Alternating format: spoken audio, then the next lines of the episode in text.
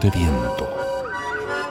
Cuentos e historias hechas de viento que viajan para llegar a diferentes y lejanos rincones, abriendo un mundo lleno de palabras imaginantes. Proyecto enmarcado en el Plan Nacional de Lectura y Escritura e Iniciativas de Fomento Lector en Medios de Comunicación.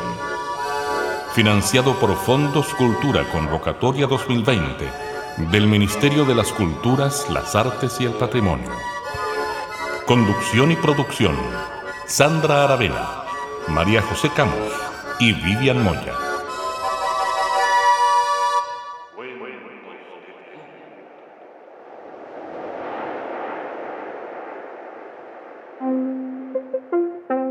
Llegó diciembre y con diciembre empiezan a llenarse nuestros hogares y nuestras vidas de una energía digámoslo así, religiosa, porque se viene la Navidad y entonces comenzamos a sintonizarnos con el nacimiento de Jesús, un acontecimiento histórico que se puede cargar también de lo religioso.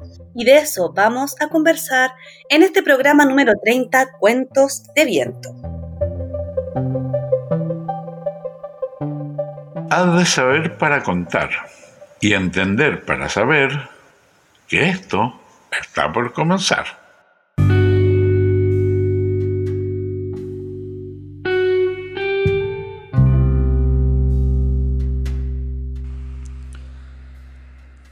Mi nombre es Freddy Ayala. Yo empecé a contar cuentos e historias hace más o menos 20 años. Empecé gracias a que tuve la oportunidad de ver a un escritor y contador de historias llamado Jairo Aníbal Niño, quien es un escritor que durante mucho tiempo, durante toda su vida se dedicó a la literatura infantil, bueno, a la literatura en general. Lo llevaron al colegio y quedé supremamente impactado. Pero no solo yo, también uno de mis mejores amigos quedó impactado, su nombre era Kabil.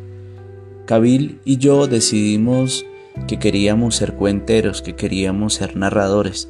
Eso más o menos fue por allá en el año 2000. Y ahí emprendimos nuestro viaje en la narración oral y en la cuentería.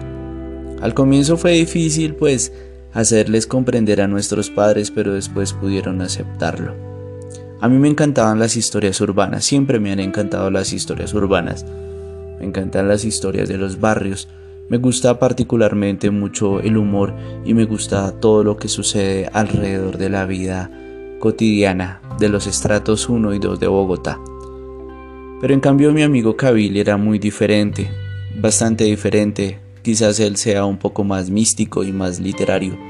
Le encantaban las historias religiosas, le encantaban las historias que tenían que ver con el infierno y con el cielo.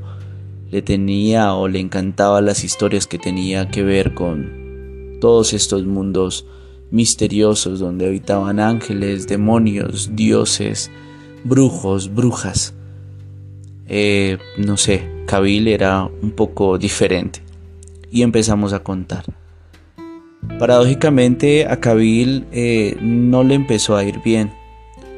No sé por qué siempre que empezaba a contar la gente como que se aburría, se paraban y lo dejaban contando solo. Yo lo comprendí y se lo traté de explicar y le dije que no se preocupara, que lo que pasara era que la gente aquí en Bogotá particularmente es muy difícil eh, cautivar a la gente con historias de ese tipo. Yo le decía eso. Yo le decía que pues normalmente les gustaba era historias como de humor o historias con las que ellos se sintieran identificados, historias mucho más cotidianas. Pero él decía que no, él decía que el problema era él. Yo creo que Kabil tenía un problema de autoestima. Yo le decía a Kabil que no le prestara atención, que siempre hay alguien que es capaz de escuchar las historias. Pero Kabil entraba en una profunda depresión. Hicimos varias funciones. Recuerdo una vez una función en una escuela yo conté un cuentico de cinco minutos y después pasó Kabil. Kabil contó una historia sobre uno de los tantos diablos que existen, pero apenas los niños le prestaron atención. Ese día entristeció, pero al parecer no le prestó mucha atención. Llegaría otra función que haríamos en una universidad. Recuerdo muy bien que después de que pasó uno de los grandes narradores pasó Kabil. Habían 100 personas Y justo cuando pasó Kabil quedaron dos, tres. Éramos los amigos de Kabil. No sé, no sé qué pasaba con Kabil, no sé qué pasaban con las historias. Aunque lo confieso, pues yo tampoco era que prestara mucha atención, pero, pero había algo de mágico en ellas. Había algo interesante en sus historias. Nos invitaron a una función en un teatro. Pues me invitaron a mí, pero yo invité a Kabil. Y fuimos, nos paramos allá en el auditorio y llegó el punto, llegó el momento para que Kabil pasara. Ese día creo que al público también le faltó un poco de afinidad. Kabil no llevaba dos o tres o cuatro minutos cuando de repente comenzaron a silbarlo, a lanzarle improperios, a decirle unas cuantas groserías. Kabil se dejó provocar les insultó también y se bajó triste. ¿Qué digo yo? Triste no. Se bajó llorando. Lloró profundamente. Me abrazó. Y me decía una cosa bastante impactante y es que dijo o me decía que él solo servía para contar historias. Que él no se veía trabajando en una oficina, que él no se veía, no sé, trabajando en una empresa, que para lo único que, que servía y lo único que quería en la vida era contar cuentos. Pero cómo era la vida, para lo único que quería precisamente no, no se le daba esa oportunidad. Se sentía frustrado. Ese día él se fue para su casa, yo me fui para la mía. A las 8 de la mañana escuché el teléfono. Era la madre de Kabil, quien entre lágrimas me dijo me dijo que Kabil había muerto, se había suicidado, se había tomado un veneno. Fue triste, duro, insoportable. No sé si realmente se mató porque fuera un depresivo o sencillamente se dejó afectar mucho por esto de las historias. Fuimos a su velorio, fuimos a su entierro y justo después de enterrarlo, el espíritu de Kabil se desprendió del cuerpo. Una vez se desprendió del cuerpo, se dirigió al lugar donde van todos los muertos, quizás a un lugar más allá que yo no podría nombrar, pero justo cuando llegó allí le recibió un hombre. Este hombre tenía una barba blanca larga, unos cabellos largos también. Cuando le recibió le preguntó, bueno, ¿quién eres tú? Kabil respondió, hola, soy Kabil. Pero eres muy joven para estar por acá, ¿no? Así es la vida, respondió Kabil. Antes de dejarte pasar necesito que me cuentes tu historia, dijo el hombre. Necesito saber quiénes fueron en tierra para concederle un lugar en cualquiera de los cielos o en cualquiera de los infiernos.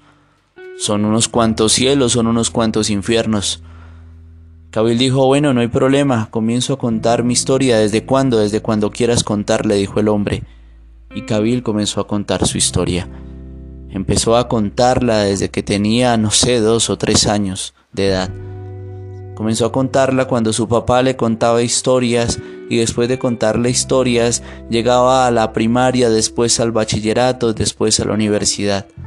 Le contó cómo fue la vida con su primer amor, cómo fue la vida con su mejor amigo, cómo fueron las disputas con su padre, también cómo fue el amor bastante maternal y excesivo de su madre.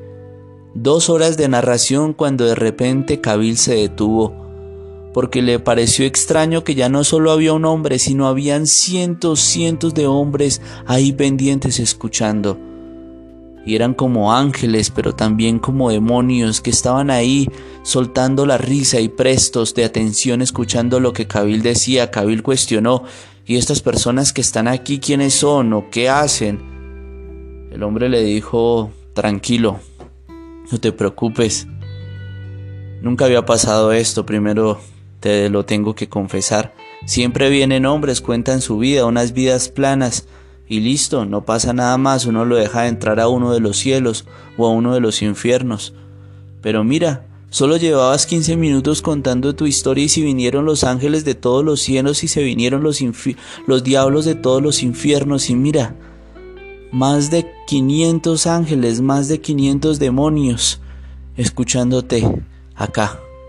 Y definitivamente si están acá es porque has logrado conmover sus corazones. Kabil sonrió y el hombre le dijo, para un contador de historias como tú, cualquier cielo cualquier infierno está a tu disposición. Tú mismo puedes escoger. Todos los ángeles y los demonios que estaban allí, seres dotados de imaginación, sensibilidad e inteligencia, aplaudieron a Kabil, quien en ese momento hizo una enorme y bella venia.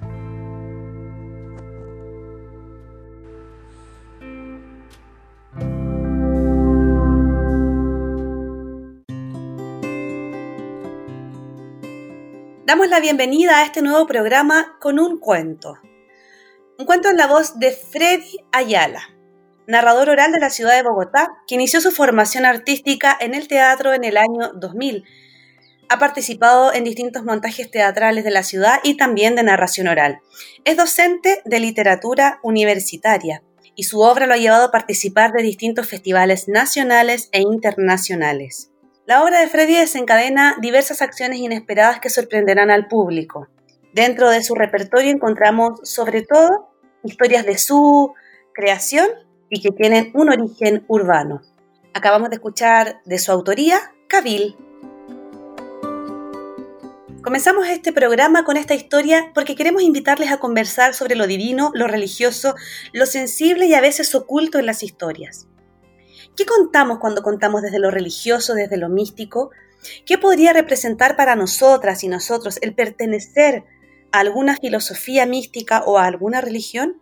Cada una de las religiones en su filosofía está llena de historias que fundan sus identidades y que también permiten transmitir sus marcos valóricos, sus marcos morales y aquello que pareciera estar bien o mal.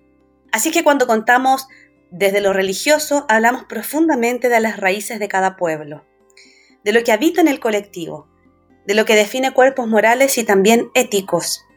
Comprendemos lo religioso desde un territorio y entonces podemos comprender mucho más de las vidas cotidianas de los pueblos y de las personas que le habitan. Y asimismo les queremos invitar a escuchar nuestra segunda historia de este programa.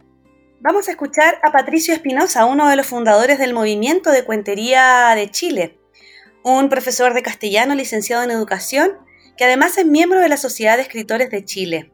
Es cofundador del colectivo Cuentacuentos y como narrador oral se ha presentado en universidades y colegios desde el año 1993 y también fue importante fundador del espacio de la Casa en el Aire, este espacio tradicional de cuentería y narración oral en Santiago de Chile. Ha participado en distintos festivales y eventos internacionales en Colombia, Buenos Aires, Portugal, y es miembro de la Red Internacional de Cuentacuentos. Y en su voz vamos a escuchar El sexo de los ángeles, cuya autoría literaria es de Mario Benedetti. Ahora despertar, de un cuento te vamos a contar. En el último tiempo se han puesto de moda entre la gente eh, los estudios de ángeles, los talleres de ángeles, y en general, bueno, no solo en el último tiempo, los ángeles han sido una preocupación fundamental de los, de los seres humanos. Sin embargo, se sabe muy poco de ellos, y eso es lo curioso. Tanto que hablamos de ellos, tanto que hablamos de ángeles, y sin embargo no sabemos tanto. Por ejemplo, una de las más grandes carencias de información respecto de ellos es lo que se relaciona con el sexo de los ángeles. Es decir, algunos por ahí piensan que los ángeles no hacen el amor, pero eso es un dato que no, ha sido confirmado. Tal vez no es que no lo hagan, sino que lo hacen de una manera distinta a la que lo hacemos el resto de los seres humanos. Pero hay quienes creen que los ángeles sí hacen el amor, pero no lo hacen con sus cuerpos porque carecen de cuerpos, ¿no? Ellos son seres angelicales. Y por lo mismo, hacen el amor pero con palabras. Claro que sí, que lo hacen con las palabras adecuadas. Entonces, por ejemplo, cada vez que Ángel y Ángela se encuentran eh, en el medio de dos transparencias, primero se miran, se seducen, se tientan, se coquetean, mediante un intercambio de miradas que por supuesto son angelicales. Y así después de un rato Ángel para, para abrir el fuego para comenzar a sembrar algo, justamente dice semilla. Y Ángela responde surco. Entonces Ángel, ya un poco más canchero, la mira a los ojos y le dice alud. Ella se sonroja un poco, sonríe y le contesta tiernamente, abismo. Y así siguen. Las palabras cruzan de un extremo a otro, de un ángel a otro ángel, de ángel a ángel, vertiginosas como si fueran meteoritos. Ángel le dice madero y Ángela le contesta caverna. Y ellos siguen silabeando su amor, aunque pase por ahí el ángel de la guarda, misógino y silente, y el ángel de la muerte, que es un viudo tenebroso. Él dice manantial. Ángela responde cuenca. Las sílabas van de aquí para allá entre cristales de nieve. Ángel dice estoque y Ángela radiante responde herida. Ángel entonces saca una campana y la hace sonar mientras le dice tañido. Ella se le quita rápidamente de la mano y la mueve una y otra vez diciendo rebato. Y es en ese preciso instante, en el momento preciso del orgasmo ultraterreno, que los cirros y los cúmulos los estratos y los nimbos se estremecen, tremolan, refulgen y estallan. Y el amor de los ángeles llueve copiosa y abundantemente sobre la tierra.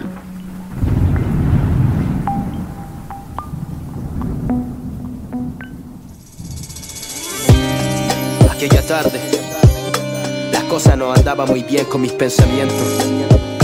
Salí a caminar mi barrio. Los pies me llevaron al parque. Me senté en una banca. De pronto un abuelo se sentó al lado mío. Y él me dijo a mí, yo, hola joven, hola, vengo de la calle 15, me llamo Gabriel, viudo de la vieja Christensen. Tal vez no te importe, pero te veo triste, tus ojos hablan por ti, las lágrimas resisten, no sé el motivo de lo que te enviste. Yo puedo ver las auras y las tuyas ungiste. Perdón, te estoy molestando, este anciano persiste. ¿Qué puede ser tan malo? Dime qué es lo que perdiste. Hola, soy Camilo, no he perdido nada, tranquilo. Solo que no sé, siento que yo soy el perdido. Pienso demasiado y no podido quedarme dormido. Me siento como anclado, tanta fama y tan hundido. Yo canto, y soy algo conocido. Pero cuando no lo era, no existía el lío. Es plena primavera y siento tanto frío. Claro, no encontrado la mujer, el amor no es mío. Un gusto joven, a un cigarrillo te invito. No conozco tu música, pero te felicito. Lloras por nada, te queda para este viejecito. Eres bendito, hombre, no veo cuál es el delito. De contar mi vida de leyendas y mitos. Casado tres veces, separado más de cinco. Fui capitán de un barco y torturado por milico. 20 años de exilio para Argentina, ni te explico. Estaba escrito cuando perdí a mi hijo. Morí junto con él, pero reviví en el rito. Tú estás cabrito, ahí me recuerdas a Pedrito. Como lo extraño, buenos años lo reviviría todito. Eres músico, me dice Rambo, cuídate del mambo. Somos colegas en mis tiempos, yo era rey del tango. Alcohol y droga en mi en alto rango. Me consumieron pues, aún estaría cantando. Muchos años me dieron pasar por las sombras de la soledad.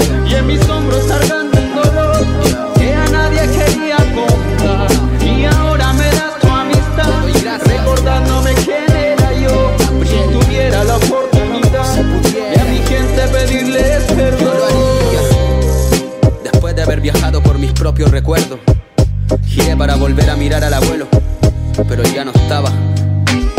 Ahora pienso que no es eterno cada momento, que debemos aprovechar al máximo nuestro tiempo, para que cuando lleguemos a viejo no caigamos en arrepentimiento. Bueno, yo soy uno de tus tan, tan, tan, tan, tan, tantos abuelos. Cuando era chico, lo soñaba con que llegara este día. La vida le dio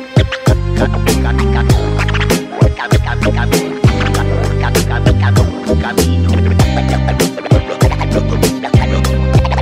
Los dos se miran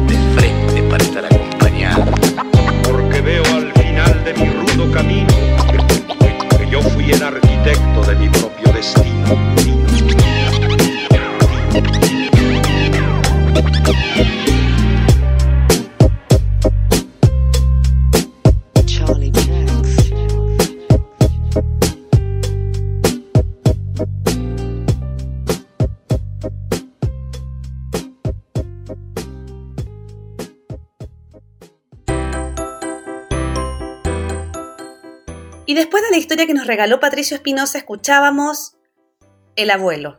Esta canción de Aerstame, un rapero chileno conocido en el ambiente latinoamericano. Su nombre es Camilo Alberto Flores Zapata y es nacido en Santiago de Chile.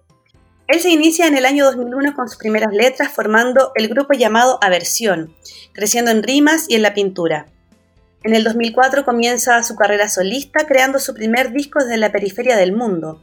Y en este proceso conoce y hace amistad con otros raperos del circuito nacional, quienes lo van apoyando y va creciendo en su carrera como solista.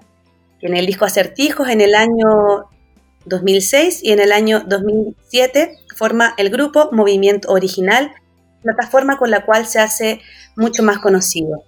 Vivi y José, ¿Qué historias religiosas o místicas son importantes para ustedes? Mm.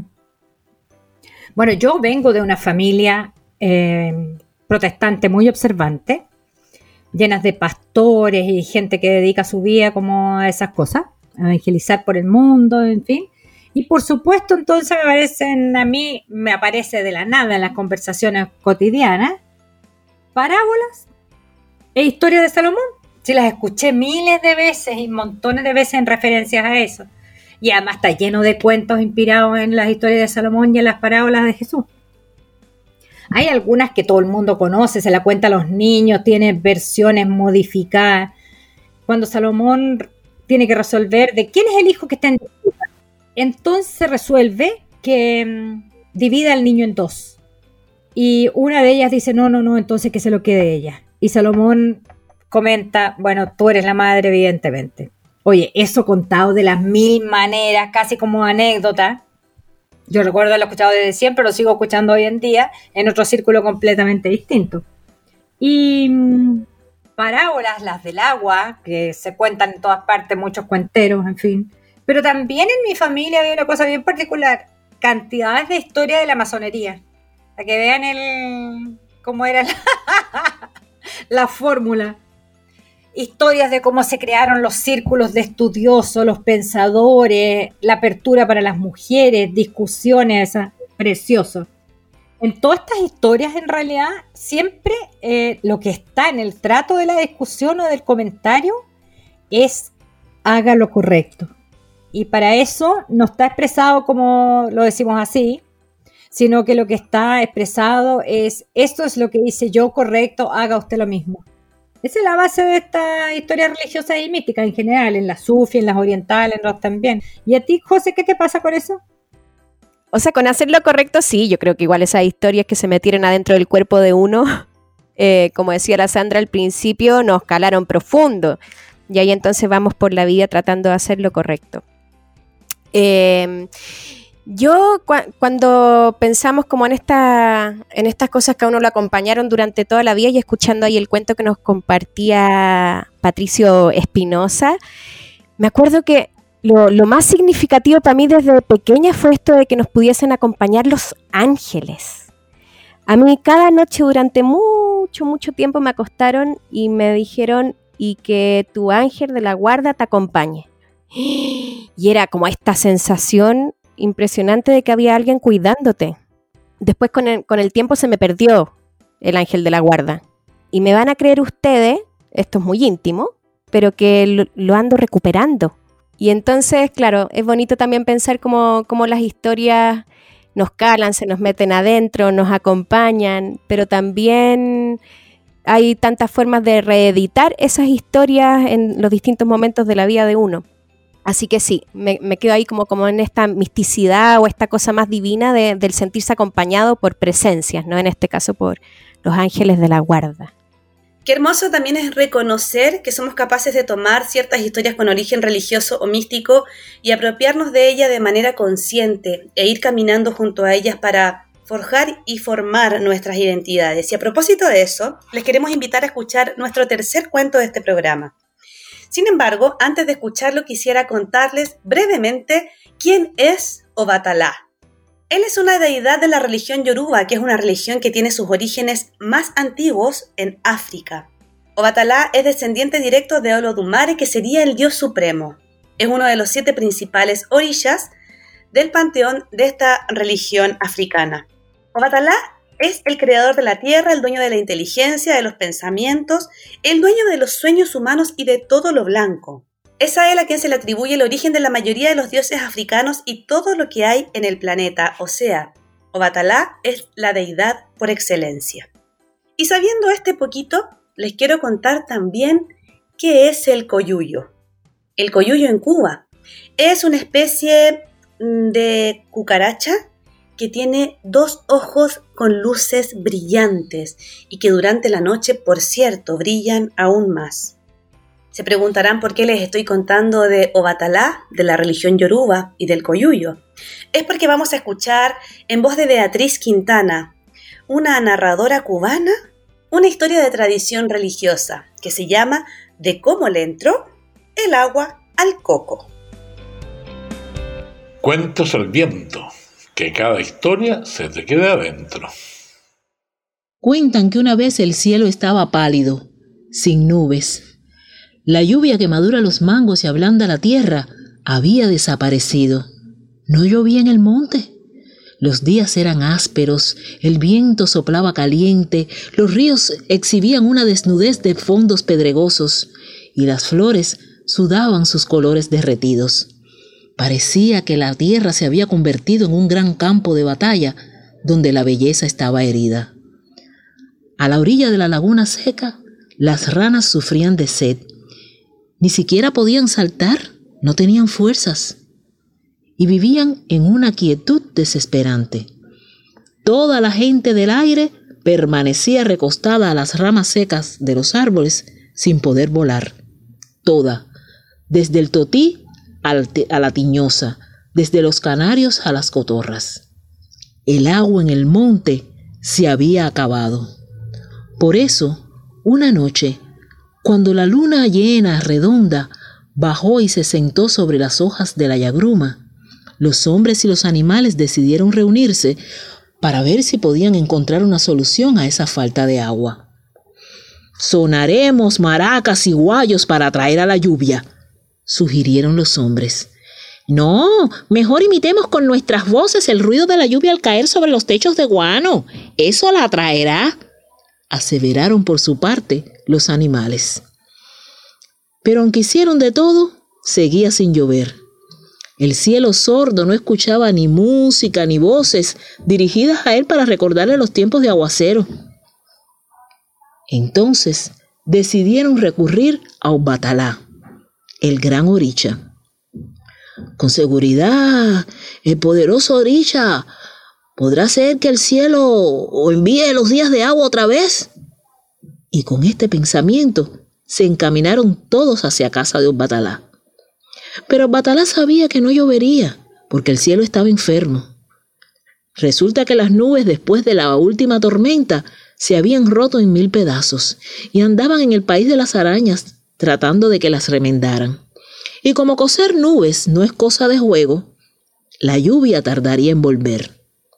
Mas, preocupado con aquella situación, Obatalá pensó y pensó hasta que una idea genial se hizo luz en su mente, una idea que puso en práctica de inmediato. Tomó todos los tirajones que tenía en su casa y los puso en el patio. Así, cuando la luz de la luna se escurriera dentro de ellos, él, con paciencia divina, la recogería. De tal suerte, poco a poco los tinajones se fueron llenando y cuando estuvieron repletos, Obbatalá los tomó y vertió el precioso contenido en el pozo seco del jardín. Los luceros del monte, que son los cocuyos, contribuyeron, pues con sus ojitos encendidos dieron calor al brocal del pozo para derretir el claror de la luna. Y lentamente, muy lentamente, se fue formando de aquella claridad plateada un agua serena. Ya estaba hecha el agua. Pero ahora había otro, otro problema. Era preciso ponerla en un lugar donde pudiera mantenerse fresca, a donde el sol no pudiera llegar.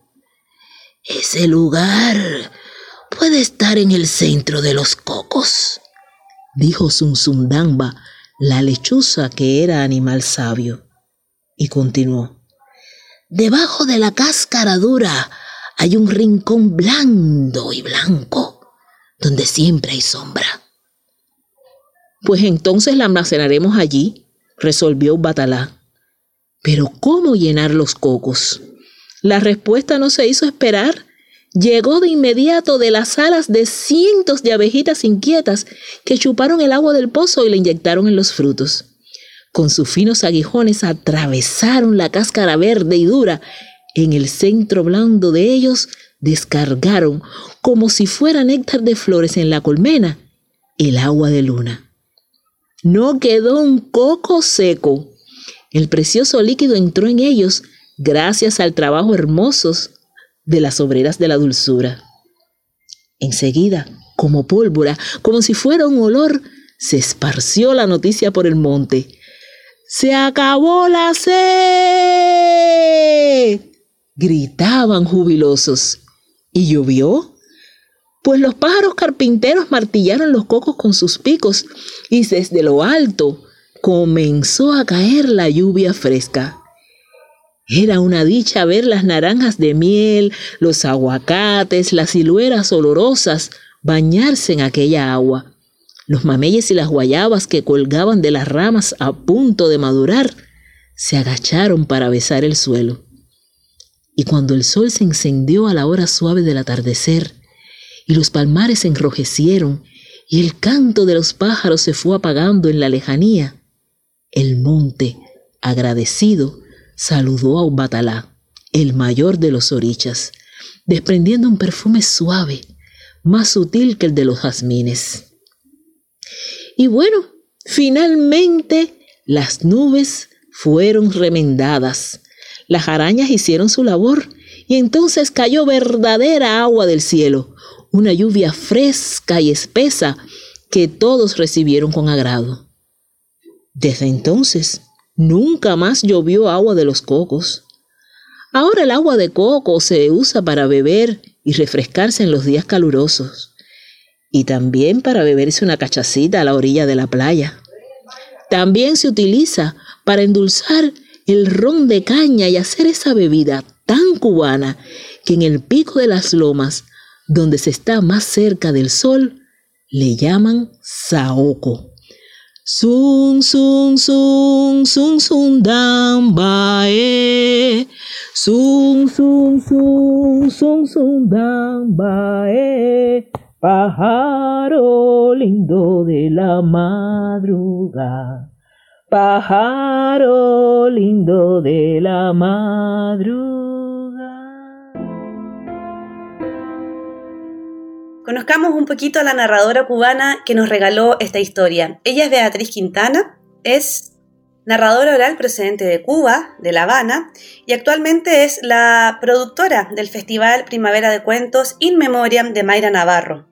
Pertenece directamente a la escuela de narración oral de la maestra Mayra Navarro, que es una mujer reconocida alrededor del mundo entero y que eh, falleció hace algunos meses. Por lo tanto, Beatriz ha hecho eco de la gran trayectoria de esta maestra y está siendo la productora del festival que ella producía, pero esta vez in memoria de su maestra.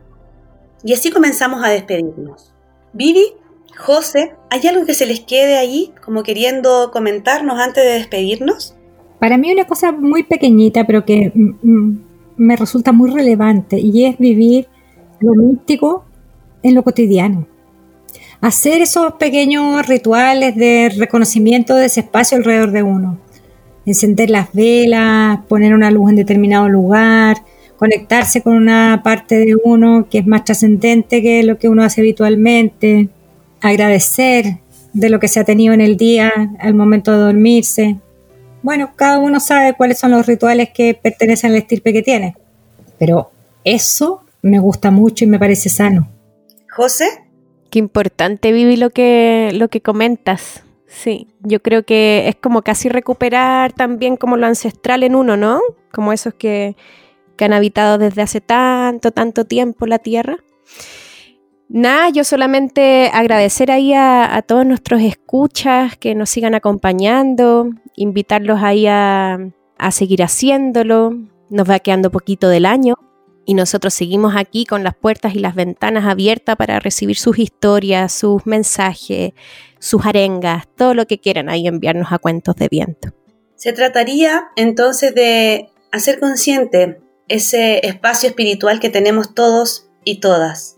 Hacerlo consciente y ser coherentes con aquello que nos retumba profundo en el corazón. Gracias José, gracias Vivi por esta conversación.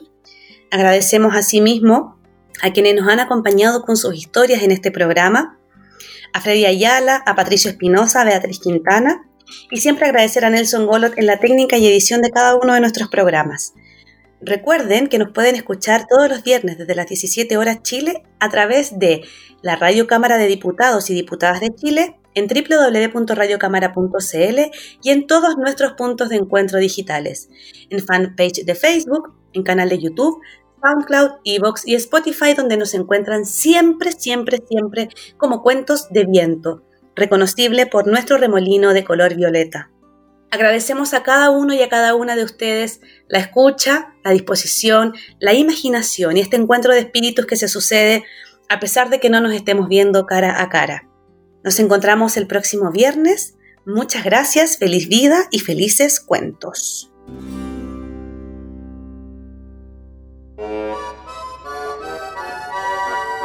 Gracias por acompañarnos en este viaje lleno de historias y palabras. Esperamos que los cuentos de viento encuentren las rutas precisas para poder llegar a ti y así abrir un mundo lleno de palabras mágicas e imaginantes. Juntémonos esta y todas las semanas en alguno de nuestros puntos de encuentro digitales. Cuentos de viento que cada historia se te quede adentro, que cada historia te habite dentro.